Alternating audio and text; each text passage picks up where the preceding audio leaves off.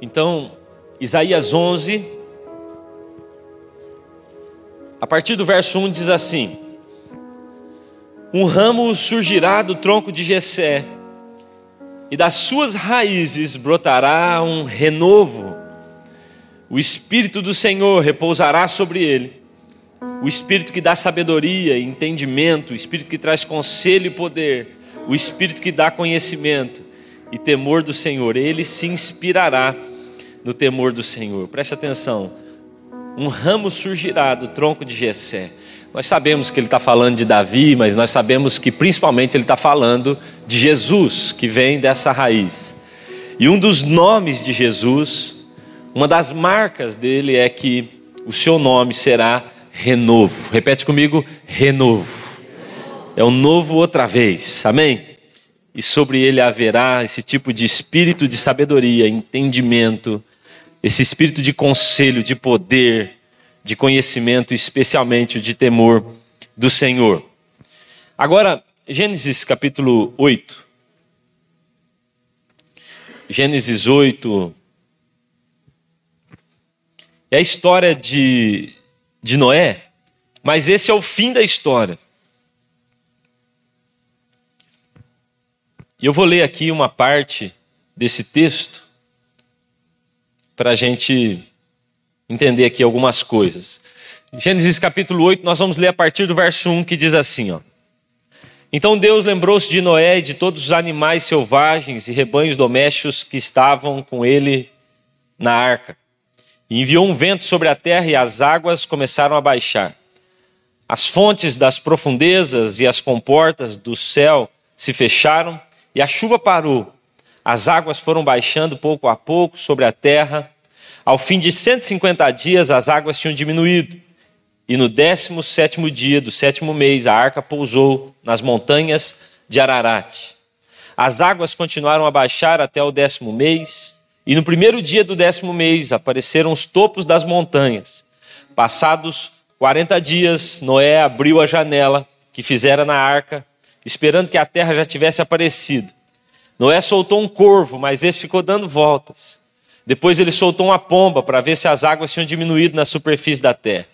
Mas a pomba não encontrou lugar onde pousar os pés, porque as águas ainda cobriam toda a superfície da terra. E por isso voltou para a arca, a Noé. Ele estendeu a mão para fora, apanhou a pomba e a trouxe de volta para dentro da arca. Noé esperou mais sete dias, soltou a pomba novamente. Ao entardecer, a pomba voltou trazendo no seu bico uma folha nova de oliveira. Noé então ficou sabendo que as águas tinham diminuído sobre a terra. Esperou ainda outros sete dias e de novo soltou a pomba. Mas dessa vez ela não voltou mais. A gente precisava ler todo o capítulo 8 para a gente seguir aqui com nossa administração, mas é importante você perceber que depois disso, então, Noé desce da arca, ele constrói um altar e ele então recebe de Deus a confirmação da aliança de que aquilo ali nunca mais aconteceria. Tá bom? Esse é o nosso texto. Deixa eu orar mais uma vez por nós. Pai, essa é a Sua palavra. E eu sou apenas um instrumento seu, uma ferramenta sua. Eu me coloco nessa condição, Senhor, sempre diante do Senhor. Que a Sua graça nos alcance mais uma vez e que nessa manhã o Senhor fale com seu povo, fale conosco, Senhor, porque nós precisamos daquilo que sai da tua boca, precisamos daquilo que vem do Senhor. Nada que é bom vem sobre o homem se do céu não lhe for dado, é o que diz a tua palavra. Tudo que é bom, de perfeito dom, vem do alto, do Pai das luzes, em quem não há mudança nem sombra de variação. Nos submetemos à tua palavra, à tua espada, nos submetemos à ação do teu espírito. Confirma em nós, ó Deus, aquilo que o Senhor quer fazer, ó Pai, e nos torna praticantes da Sua palavra, em nome de Jesus. Amém. Amém. Irmão, se eu fosse dar um tema para essa mensagem, o tema seria recomece. Recomece. Eu estive aqui exatamente no, no último culto antes do lockdown. Você se lembra? A última vez que eu estive aqui, eu acho que eu dei azar, né? A última vez que eu estive aqui foi exatamente no último culto e depois lockdown, e aí a gente soube. Eu me lembro que eu vim, até o Jones estava junto comigo, acho que o azar é o Jones, talvez, né? Mas É, eu me lembro que a gente saiu depois, na segunda-feira, eu ainda ministraria numa conferência aqui em Joinville. Na segunda-feira a gente estava num lugar ali especial que o pastor Lipe e a pastora Aninha gostam bastante, né? Eu também. E aí chegou o pastor lá para dizer: Ó, oh, foi cancelado o evento e eu fui embora naquela segunda-feira e aí começou então toda a nossa jornada até hoje, em nome de Jesus. Eu creio, irmãos, e quero profetizar isso aqui hoje, em nome de Jesus. Eu estou profetizando o que eu creio do fundo do meu coração e também o que eu sinto no meu espírito, de que estivemos aqui no último dia e, e o início daquele lockdown e da pandemia toda e estamos aqui novamente para dizer: esse é o tempo do recomeço, em nome de Jesus. Já passou, já foi e nós estamos aqui. Eu creio nisso, irmãos. Eu creio que Deus está nos dando um tempo para recomeçar. Eu creio que, de novo, nós vamos poder retomar a nossa vida, retomar aquilo que o Senhor nos chamou para fazer, e eu creio que é isso que está acontecendo sobre nós. No domingo que vem, nós vamos celebrar o dia de Pentecostes. Para mim é sempre muito importante. Essas datas, para mim, elas são sempre tão importantes. Apesar de eu não acreditar que o Espírito Santo virá domingo que vem, porque ele já veio há milhares de anos. Ele já está dentro de nós, amém? O Espírito Santo é uma pessoa, amém? E não tem como uma pessoa chegar mais, ela já chegou. Não tem como você dizer, chega Cezinho, eu já estou aqui. E ele é uma pessoa e ele já veio e ele já está dentro de nós. Então não se trata do Espírito vir, se trata agora dele poder ter liberdade para fluir, amém? Então, dia 23, agora, domingo, nós estamos falando do Pentecostes. E o Pentecostes foi uma marca importante sobre a igreja, de uma retomada da igreja, de um recomeço da igreja. Entenda isso. Toda vez que a profecia é liberada, toda vez que o recomeço é autorizado, ele é primeiro um som e depois uma visão. Você vai ver, por exemplo, lá em Pentecostes, em Atos capítulo 2, nós gostamos de falar das línguas de fogo. Gostamos de falar de tudo que aconteceu na igreja, mas a Bíblia deixa claro que antes de ser fogo, antes de ser uma ação da igreja, foi um som vindo do céu. A Bíblia diz então que se ouviu um som muito alto e um vento impetuoso, não se via, não se podia ver, mas a gente ouvia, um recomeço está vindo aí. Então eu quero dizer isso, talvez você não consiga ver ainda o recomeço, mas eu quero profetizar, eu quero ser esse som hoje aqui sobre você. Está vindo sobre nós um tempo de recomeço, amém? Primeiro é um som e depois nós vamos enxergar. Depois as coisas vão acontecer, mas primeiro sempre é um som. O Pentecostes era o marco do início da colheita. Algumas pessoas interpretaram isso mal, acreditando que o Pentecostes era a festa em celebração à colheita. Não é. O Pentecostes era a festa no primeiro dia da colheita. Então, o que se espera domingo que vem, profeticamente, é que nós possamos celebrar o início de um novo tempo, o início de uma grande colheita. Eles paravam tudo na festa da colheita, na festa das primícias, paravam para celebrar. E ali então, a partir dali, eles iam colher os frutos que Deus havia preparado. Eu sei que você semeou com lágrimas durante essa pandemia, sim ou não? Eu sei que você passou apuros, como eu passei durante essa pandemia, sim ou não? Eu sei que você, como eu, chorou a perda e a morte de pessoas amadas, sim ou não? Mas a Bíblia deixa claro que os que com lágrimas semeiam, com júbilo ceifarão. E esse tempo está chegando sobre nós. Sabe, irmãos, recomeçar nunca é fácil. Recomeçar não é simples. Eu tenho dito para algumas pessoas, sempre que me encontro com pessoas vivendo esse tempo de ter que recomeçar, eu falo: olha, é mais fácil começar, é mais difícil recomeçar. É mais fácil a gente iniciar do zero, é mais difícil retomar. Eu me lembro de uma vez, uma situação, eu estava com Suelen, eu me lembro da cena, e nós estávamos na garagem, assim, da nossa casa, e tínhamos passado um processo pesado. E a gente estava sentado um de frente com o outro, assim, e, e não estava muito simples o que estava acontecendo. E ela segurou a minha mão e ela falou assim: o que, que nós vamos fazer? Como que vai ser, Cezinho? Segurando a minha mão, olhando para mim. Eh, e eu falei, Sueli, eu estava lendo há alguns dias, eu estava lendo sobre o pastor Po Yan já ouviram falar dele, né? Pastor Po Yan talvez o, maior, pastor da maior igreja da, do mundo, ainda é uma das maiores igrejas do mundo, lá na Coreia, e ele disse assim, quando perguntaram para ele, pastor, se o senhor tivesse que começar, se o senhor perdesse toda essa igreja, se todo o seu ministério acabasse, é, como o senhor acha que seria a sua vida? E ele disse assim: Eu não tenho medo disso.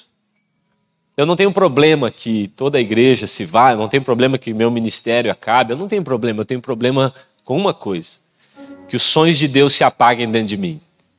Ele falou: Porque se os sonhos de Deus estiverem vivos dentro de mim, ainda que toda a igreja, ainda que todo, ainda que tudo que eu construí até hoje se perca, ele diz: em pouco tempo, se os sonhos de Deus estiverem vivos dentro de mim, em pouco tempo, eles vão brotar e eles vão gerar, e logo, logo você verá uma nova igreja maior do que essa nascendo através de mim e da minha família. Eu me lembro de estar segurando a mão de Suelen naquele dia, isso já deve fazer uns quatro anos, e segurando a mão dela e dizendo: Suelen, está vivo dentro de mim. E ela disse: em mim também. Falei, então é daqui para frente e nós vamos recomeçar, amém? Recomeçar não é fácil, mas vai ficar muito difícil se os sonhos de Deus, se as promessas de Deus não estiverem bem vivas dentro da gente. Olhe para quem está do seu lado e pergunte: elas estão vivas dentro de você? Os sonhos, as promessas, elas estão vivas dentro de você? Desde o início desse ano de 2021, a gente sabe que o Senhor nos desafiou a um ano de recomeço. É uma retomada recomeçar pelo primeiro amor, recomeçar corretamente, recomeçar olhando para Ele, recomeçar olhando para nós, recomeçar olhando para aquilo que deixamos, retomar as primeiras práticas, retomar a primeira paixão, retomar algumas coisas, irmãos. Louvado seja Deus. Louvado seja Deus, porque Deus tem nos preparado para esse tempo. Louvado seja Deus, porque mais do que nos preparado para esse tempo de retomada, mais do que nos preparado para esse tempo de recomeço, nós temos um Deus de recomeço. Eu sou muito grato a Ele. De vez em quando encontro casais arrebentados, vou fazer o casamento deles, irmãos. É uma retomada. Eu falei: esse é o Deus que eu sirvo. O Deus do recomeço, o Deus da restituição, o Deus do reencontro, o Deus da restauração. Um dos nomes dele, segundo a Bíblia, é o renovo do Senhor. Amém? É aquele que faz as coisas novas outra vez. É assim que ele faz com a gente. Quando Jó viu a sua vida toda acabada, você deve entender que Jó passou por algo pior que uma pandemia. Porque essa ideia de que Deus deu tudo em dobro depois, irmãos, ela fica boa com a casa, com o gado, com os bens. Mas ela não fica legal com a esposa e com os filhos, sim ou não? Não, não fica legal. Ele recebeu tudo em dobro. Eu não quero filhos dobrados, eu quero aqueles dois que eu tenho lá em casa. Eu não quero outros quatro. Mas Jó, depois de passar por algo, na minha opinião, pior do que uma pandemia, ele fez essa declaração em Jó, capítulo 14. Porque há esperança para a árvore, pois mesmo cortada, ainda se renovará, e não cessarão os seus rebentos, e se envelhecer na terra sua raiz, e no chão morrer no seu tronco, ao cheiro das águas, ela brotará e dará ramos como planta nova. Aleluia. Desde o início da humanidade, o Senhor tem recomeçado a história da humanidade. Com Adão, ele recomeça. Ele recomeça com Noé após o dilúvio. Ele recomeça após o Mar Vermelho. Ele recomeça após o Jordão. Ele recomeça com os reis. Ele recomeça com os juízes. Ele recomeça com os profetas. Quando Jesus vem, quando Jesus vem, Jesus não veio para iniciar algo. Eu brinco que Jesus veio para reiniciar a humanidade. A humanidade já existia. Eis que tudo se faz novo. Então Jesus estava ali dizendo: Eu sou Deus do recomeço. E agora a humanidade vai poder recomeçar, só que agora um recomeço a partir de mim. Amém? Fale para quem está do seu lado: esse é o tempo do seu recomeço. Esse é o tempo do seu recomeço. Amém? A notícia boa que eu quero te dar hoje aqui não é apenas que nós temos um Deus de recomeço, não é apenas que temos um Deus de retomada, não é apenas que temos um Deus de reencontro. A notícia boa que eu quero te dar aqui hoje é que ele tem um recomeço melhor do que aquilo que você já viveu, amém? Irmãos, uma vez eu estava numa igreja e um, pastor, um, senhor de idade falou assim para mim: Cezinha, como é que você está? Está feliz como pastor? Era meu início.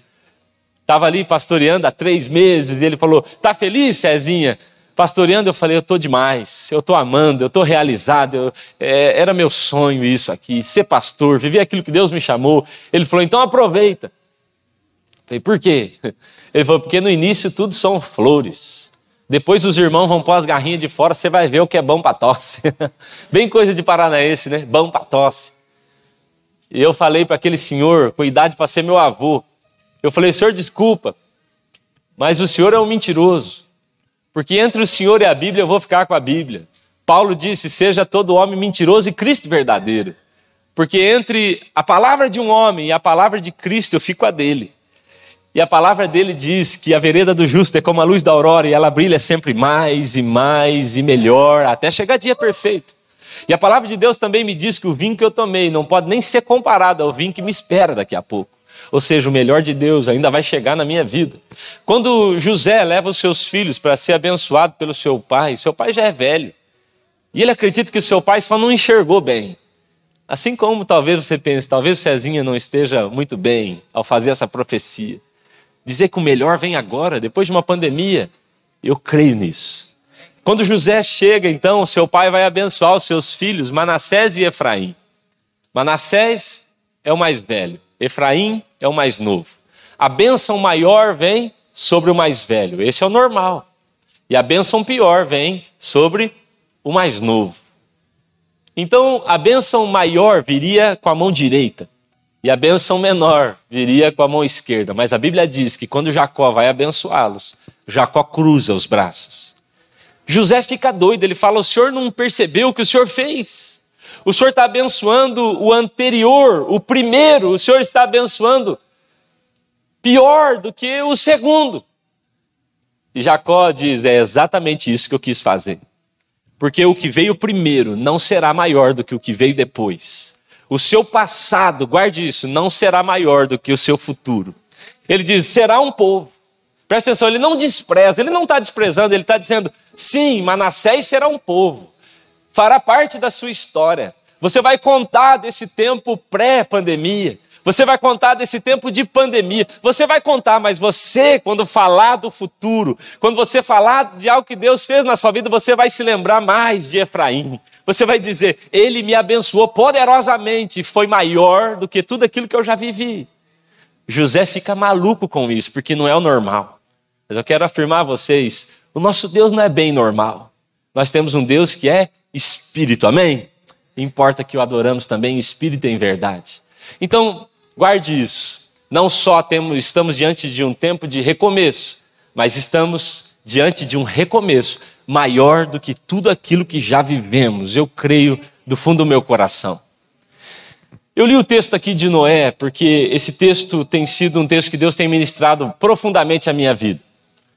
Eu acredito que Noé tem ali características como as nossas. Noé passou por um tempo muito difícil. Ele teve que levar sua família toda para um lugar escondido, para não morrer. Noé passou por uma quarentena, também como nós, 40 dias de chuva. Noé se escondeu, ele viu muita morte. Ele ficou isolado. Noé teve que, com sua família, se esconder. Ele viu gente que ele amava morrendo, sim ou não? Você não acredita nisso? Eu acho que assim como nós, Noé passou por um período tenso, difícil.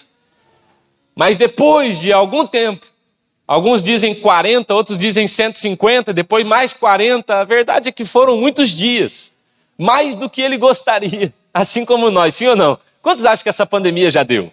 Quem aqui já não aguenta mais usar esse negócio de máscara, irmão? Pelo amor de Deus. E aí alguém dizia, vai acabar com três meses, não é assim? Vai acabar. Ei, Noé, com 40 dias, agora com 150, agora com mais 40, ele olha o topo das montanhas e fala, já deu, já deu, e ainda não deu. Que troço, hein? Eu, eu vim de férias aqui para Florianópolis. Irmãos, primeiro dia de férias, peguei Covid. Eu falei, Senhor, eu devo estar com alguma coisa errada com o Senhor, não é possível.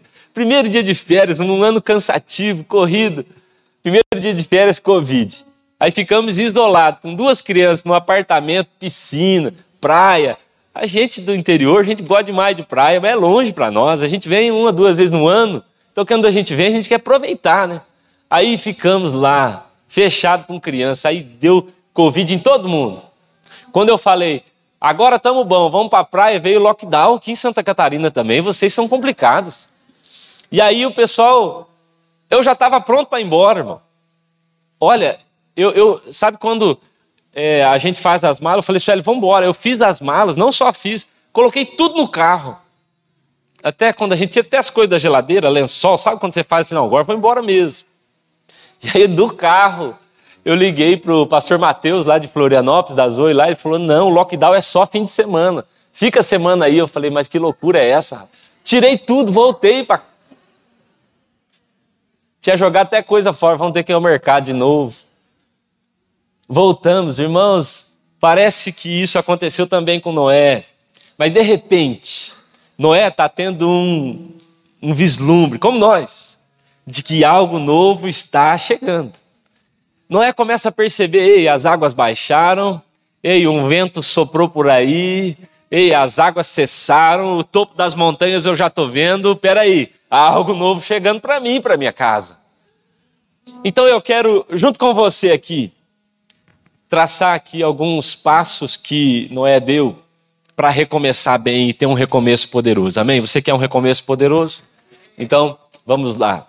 Primeira coisa que nós precisamos, se quisermos ter um recomeço poderoso, recomece com gratidão.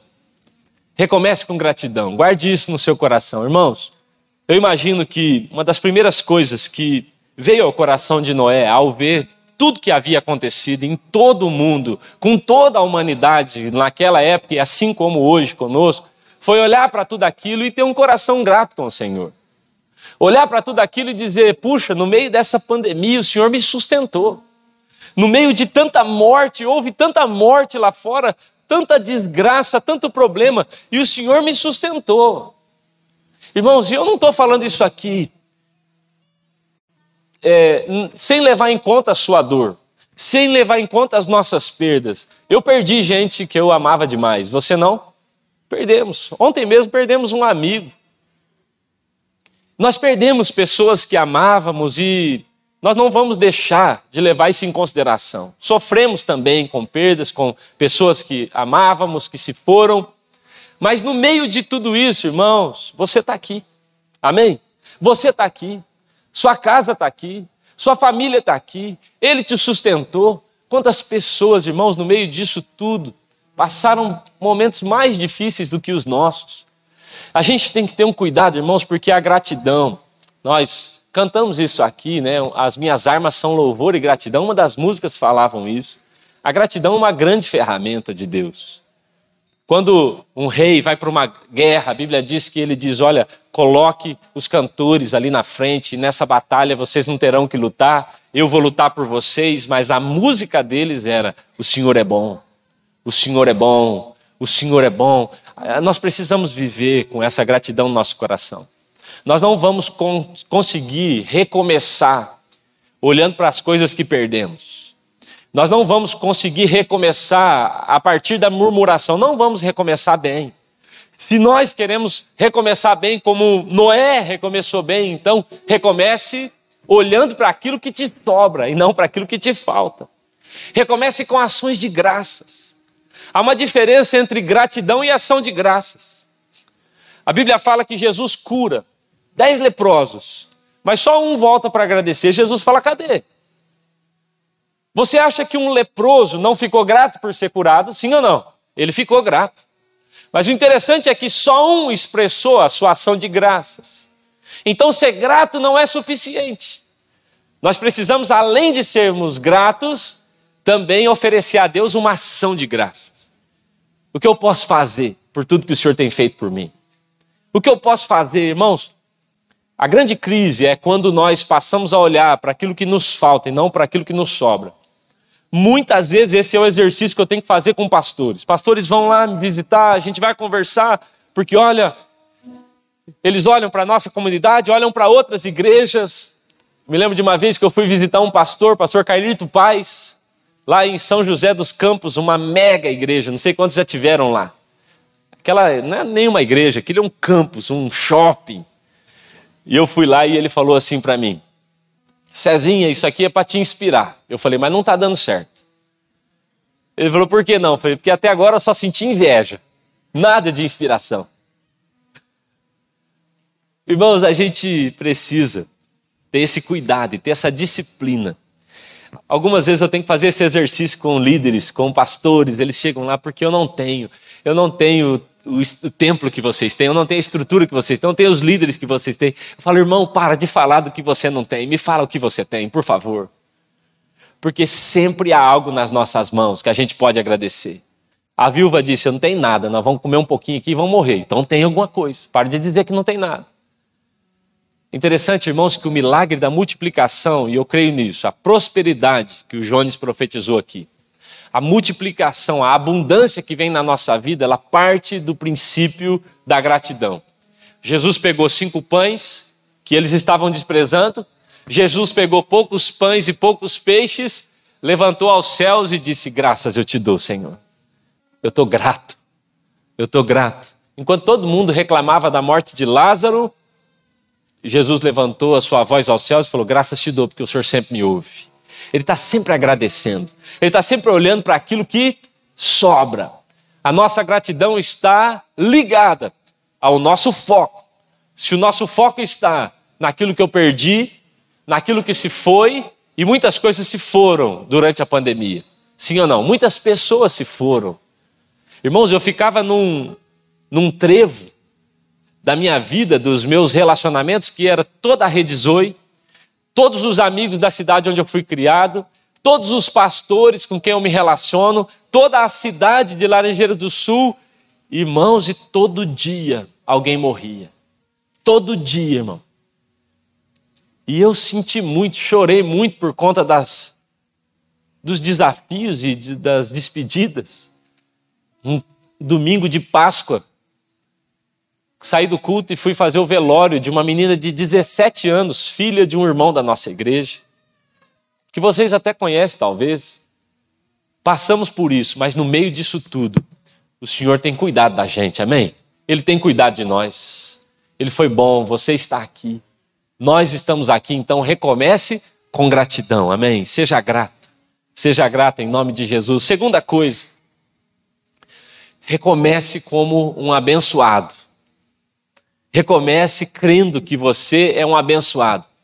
Você sabe que a arca de Noé, ela pousa, a Bíblia diz que ela parou sobre a montanha de Ararat.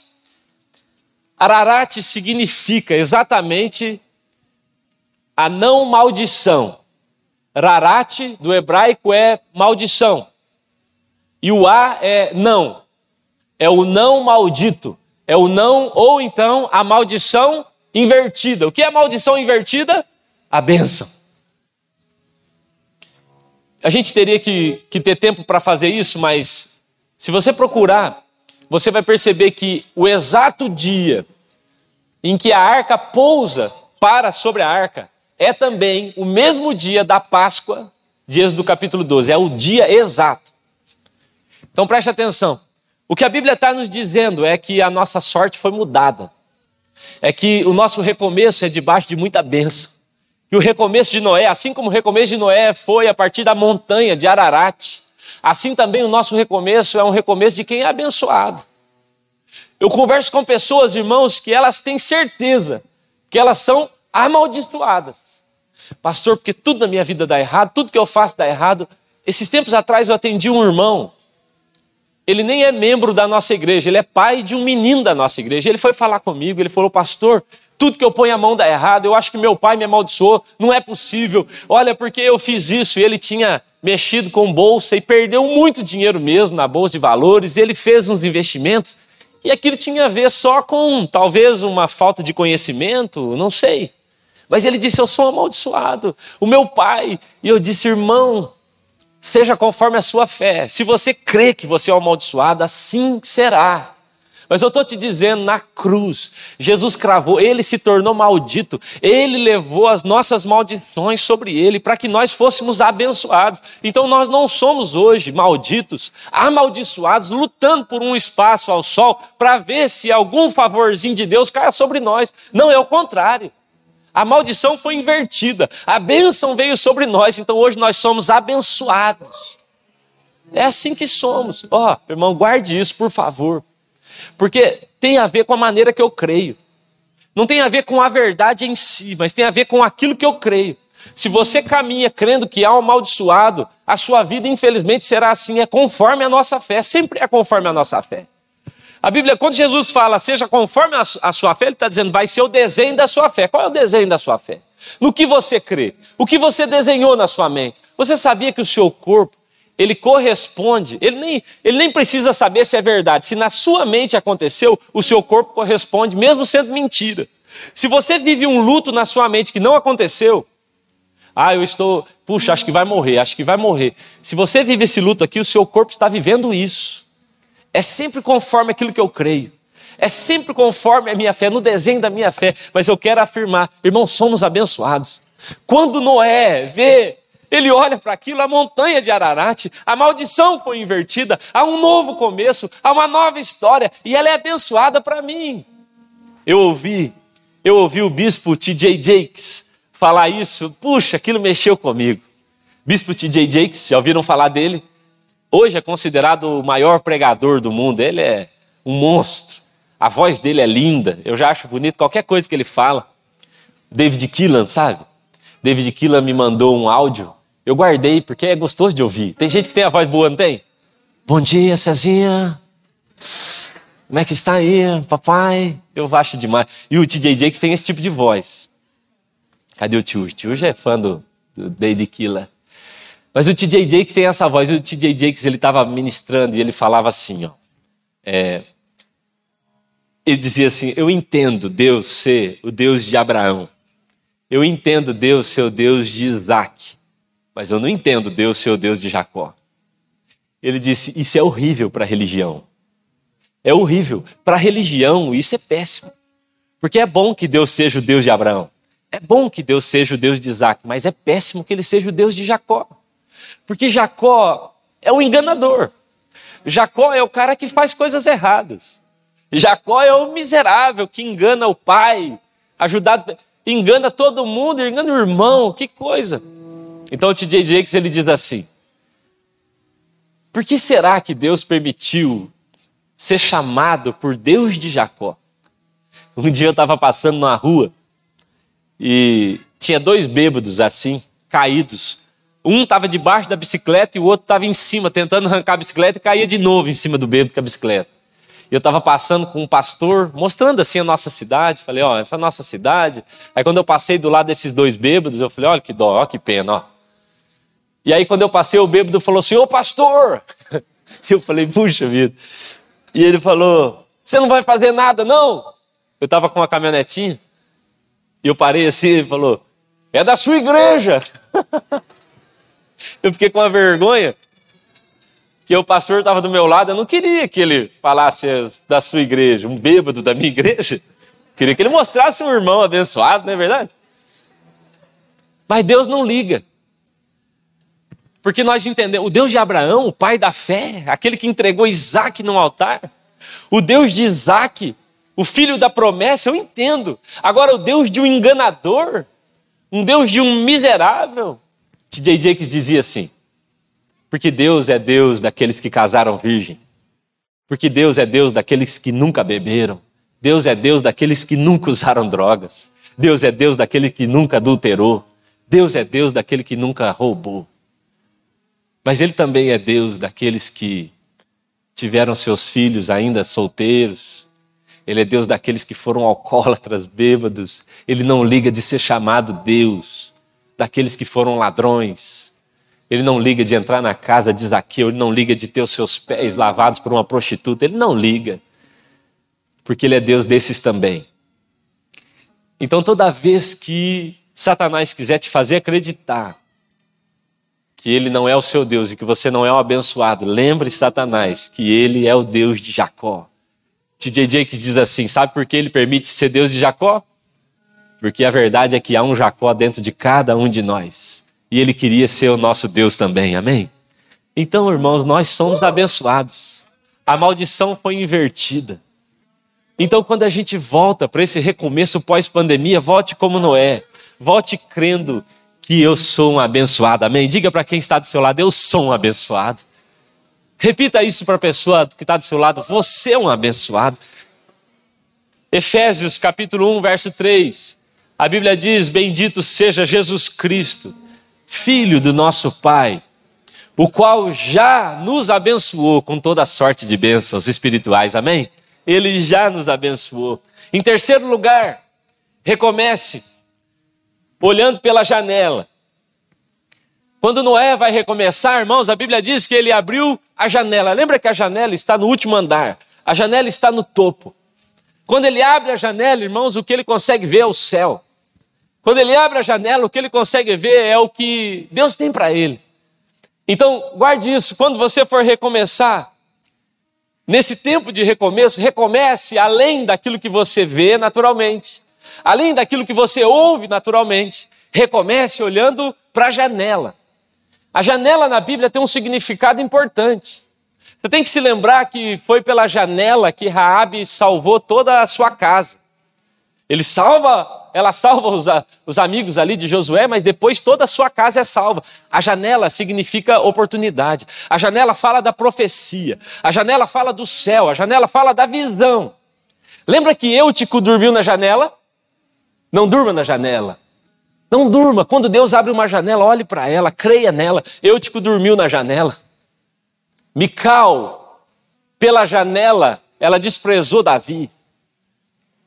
Lembra que quando Eliseu entrou na casa do, do rei, ou o rei veio na casa de Eliseu, ele fala: tome um arco e flecha e lance as suas flechas. E ele diz: lance uma flecha pela janela. Janela é o futuro, janela é o que te aguarda.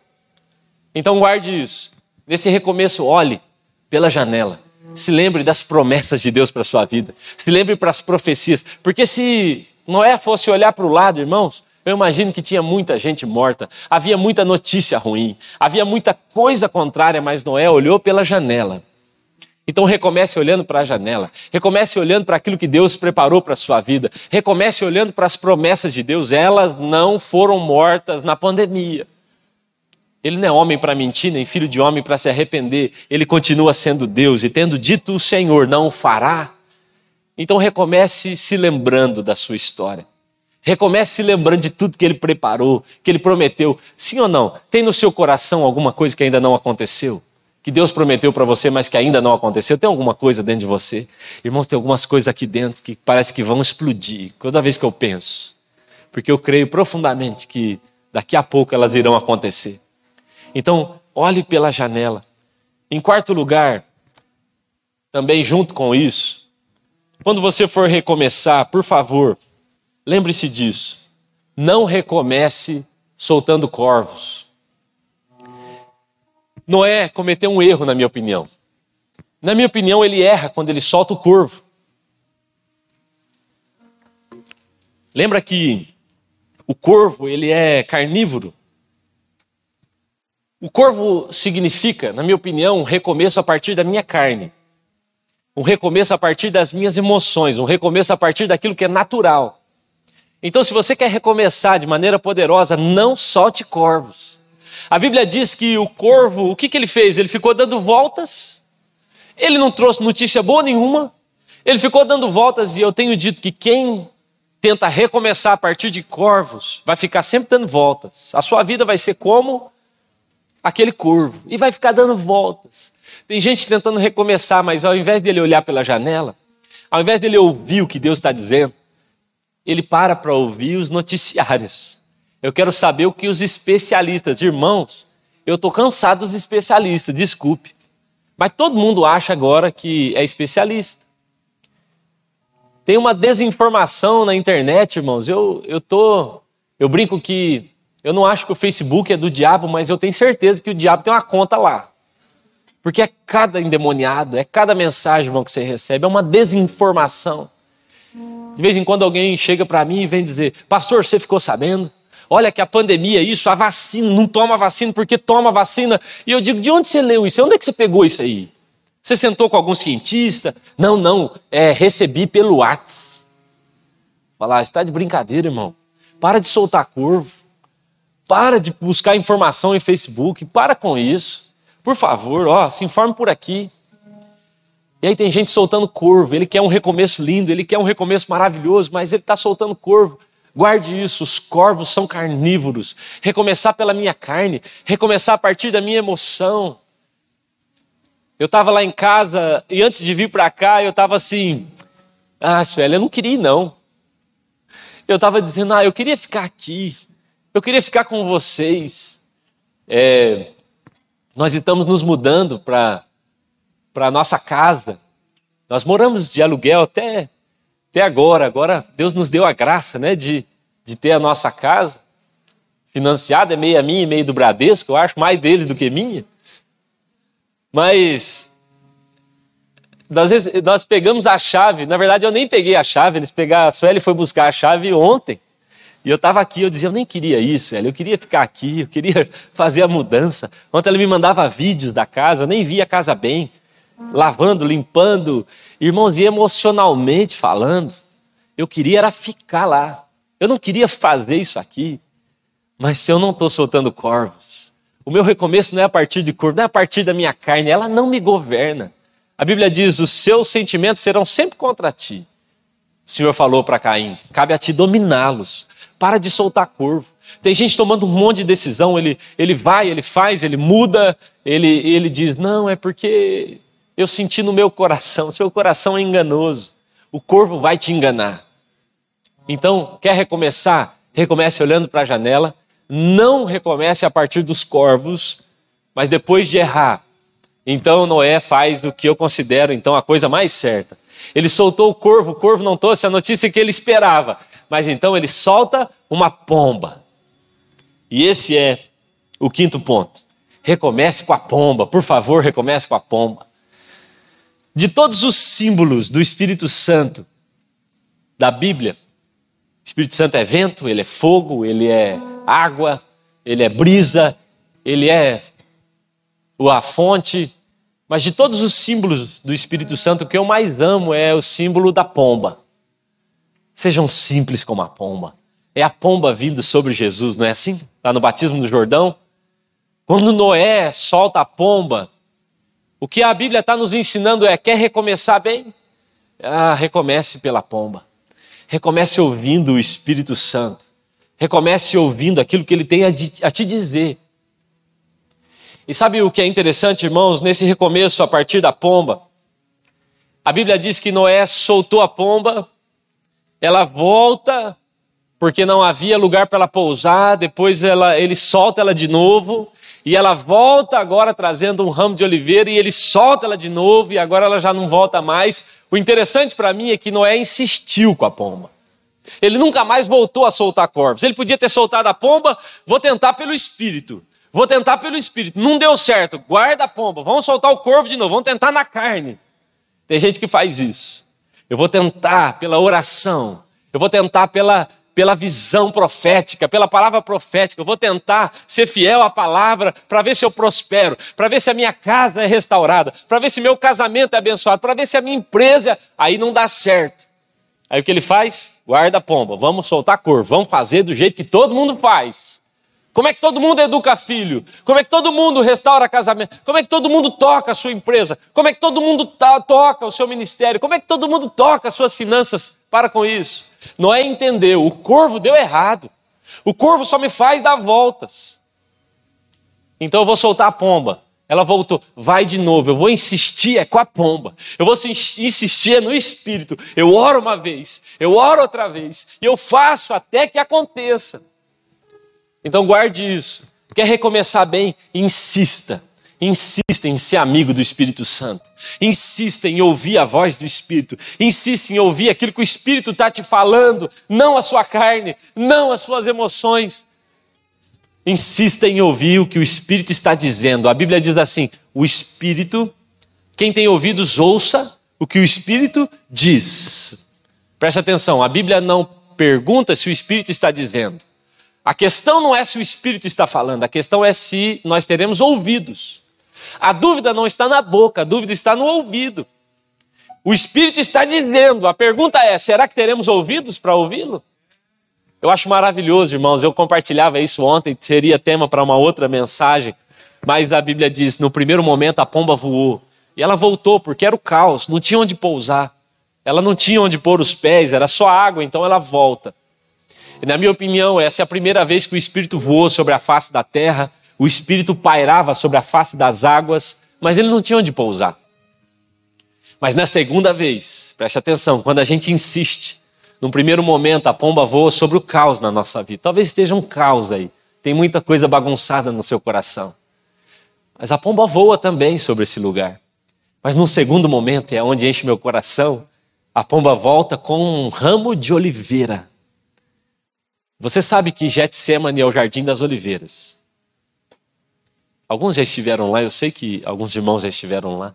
Eu me lembro da minha ansiedade o dia que eu fui dormir no alto do Monte das Oliveiras. Eu queria que o dia amanhecesse logo para poder fazer meu devocional no Getsemane. Mas quando a pomba volta no bico, trazendo um ramo novo de oliveira, na minha opinião, o que a pomba estava dizendo para Noé é: Ei, tem alguém vencendo lá no Getsemane, enche o seu coração de ânimo. Ele está vencendo no Getsemane. O segundo voo da pomba é sobre as nossas lutas.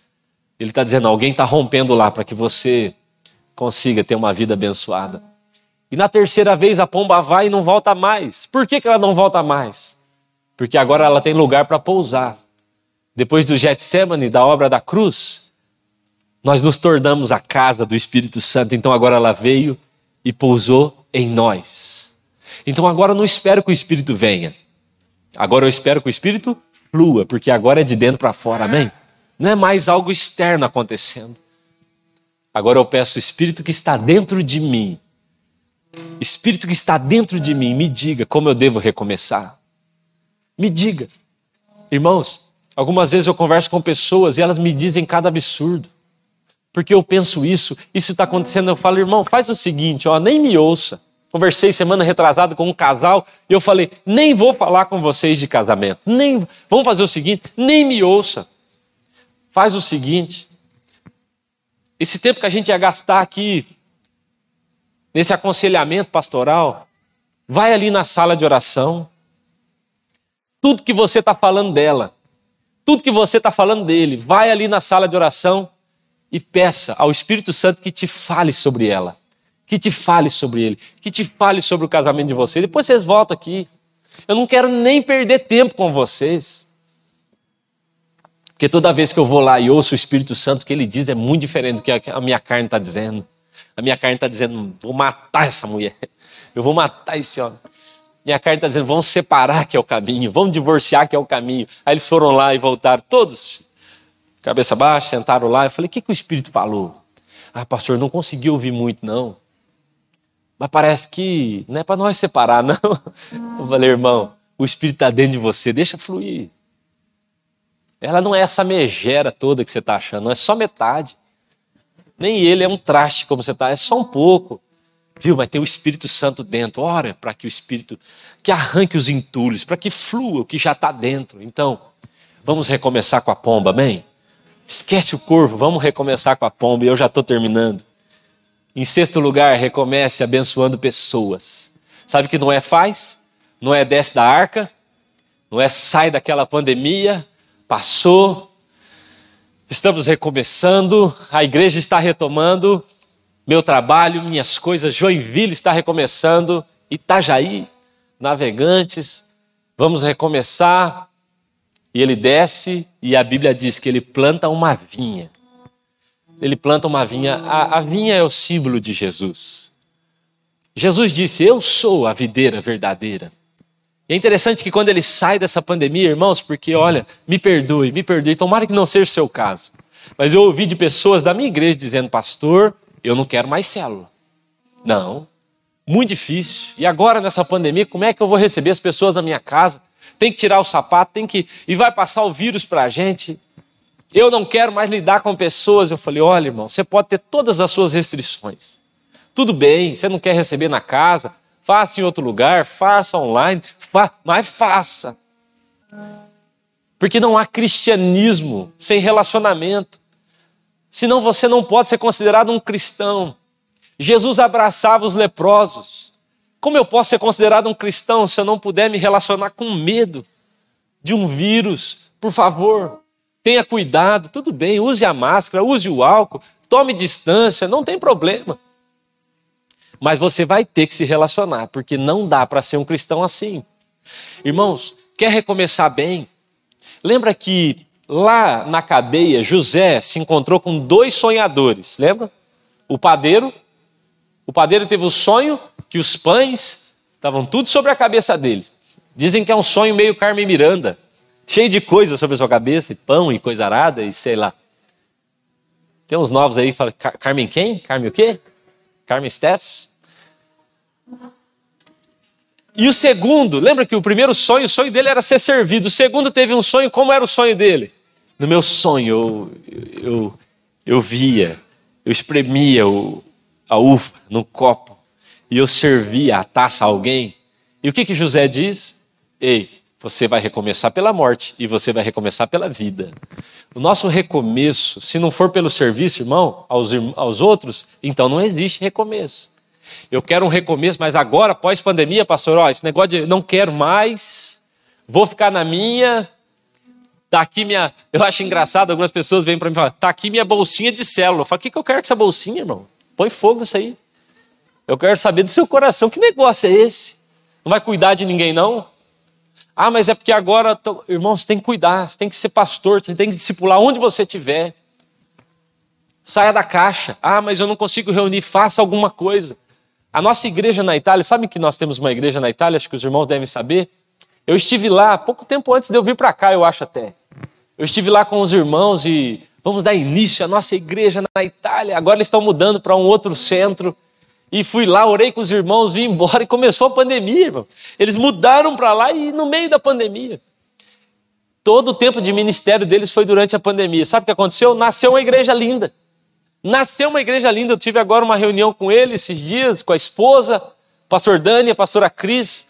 E eles estavam dizendo, pastor, sabe o que nós fizemos? Todo mundo fechado. Nós percebemos que o materialismo, o povo é muito materialista, eles começaram a perder esse valor material e dar valor à vida. Então nós dissemos, ó, oh, tá aqui o nosso WhatsApp, vamos reunir. Foram no hospital e colocaram lá uma plaquinha dizendo, ó, oh, quer participar de um grupo de oração Queremos orar por vocês e iniciar uma igreja. Tem uma igreja linda lá, virtual. Não se encontraram ainda pessoalmente, mas está lá. Porque no meio desse recomeço, eles estão se organizando para servir pessoas. Ele falou, pastor, precisa voltar aqui. E para ir para Itália não precisa convidar muito também, né, irmão? Precisa voltar aqui, pastor, porque agora nós vamos, agora nós vamos reunir nosso espaço, agora nós vamos ter o nosso culto, com essas pessoas que ganhamos durante a pandemia. Eu falei, que isso, cara. Louvado seja Deus, recomece servindo pessoas, não é desceu. A família dele está salva. Não é, olha, fala, vamos plantar uma vinha, vamos começar anunciando que ele é a videira verdadeira, ele está no meio de todos nós. Vamos começar contando isso para todo mundo. Recomece servindo pessoas, porque esse vai ser o recomeço para a sua vida e para a sua prosperidade. Amém? Em último lugar, recomece com o altar. A Bíblia diz que no verso 20, depois Noé construiu um altar dedicado ao Senhor, tomando alguns animais e aves puras. Ofereceu como holocausto, queimando-o sobre o altar, e o Senhor sentiu um aroma suave. Queremos começar bem, então recomece com o altar. Levante um altar no seu coração. Levante um altar na sua casa. Levante um altar de adoração, de gratidão ao Senhor. Levante um altar na sua vida. Os nossos filhos sabem, o Lucas, que é o mais velho, tem cinco aninhos, ele sabe que lá em casa nada acontece antes do devocional e do louvor. Às vezes ele tenta me enrolar. Várias vezes ele tenta me enrolar, porque ele não quer. Mas ele acorda e ele fala assim: Papai, vamos, vamos rapidinho para o devocional, porque eu quero assistir desenho. E ele sabe que na nossa casa tem um altar. A gente precisa começar o dia com um devocional. Depois do devocional, todos nós nos ajoelhamos o Davi por cima da gente, aquela coisa que quem tem criança sabe como é que é, nem sempre é como a gente conta aqui, né? Aquela bagunça, tem dia que é um chororô e. E depois disso ainda tem que pôr um louvorzinho na TV, com três palavrinhas, alguma coisa, para depois ele poder assistir o desenho dele. Mas o princípio que a gente está querendo aplicar no coração dos nossos filhos é: na nossa casa tudo começa com Jesus. É um altar para Ele. É um altar para Ele. Ele me ligou ontem é, e ele falou: Papai, você já encontrou o meu presente? Porque eu falo: Ó, o papai vai fazer missão. Mas toda vez que eu saio para fazer uma associação boa, eu digo: eu vou voltar com um presente. Mas você tem que orar a Deus. Aí ontem ele falou para mim: Papai, eu já orei, hein? Você já encontrou o meu é o felino móvel do PJ Maxx, sabe qual é? Já encontrou o meu felino móvel? Eu falei, não, mas você está orando? Ele falou, estou orando. Mas eu ainda não achei. Mas eu entendo que isso está sendo gerado no coração deles. Elias vinha de um tempo, vocês se lembram do tempo de seca, um tempo difícil, três anos e seis meses sem chover.